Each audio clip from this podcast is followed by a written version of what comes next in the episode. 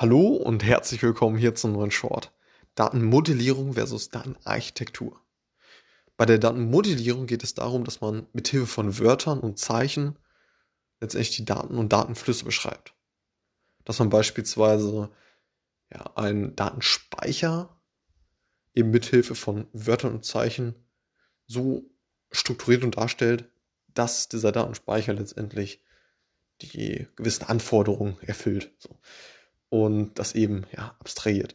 In der Mikroansicht. Das heißt, Datenmodellierung ist Mikro, Mikroebene. Wenn wir jetzt in die Makroebene gehen, dann sind wir bei der Datenarchitektur. Das heißt, dass wir ja, die verschiedenen ja, Datenflüsse äh, unter verschiedenen äh, Softwarelösungen beschreiben und letztendlich ja, diese, diese gesamthafte ja, Architektur eben in der, in der Makro Makro, Makrosicht beschreiben. Das heißt, woher kommen die Daten? Welche einzelnen Quellsysteme gibt es in unserer Unternehmung? Woher kommen die Daten? Wie werden die Daten über die verschiedenen Prozesse, ETL, ELT-Prozesse hin in die Datenspeicher gezogen, um sie letztendlich hinten raus ja, zu verwenden für verschiedene Visualisierungen, für verschiedene andere Software, Softwarelösungen und so eben eine Makroansicht eben zu bilden. So, das ist Datenarchitektur.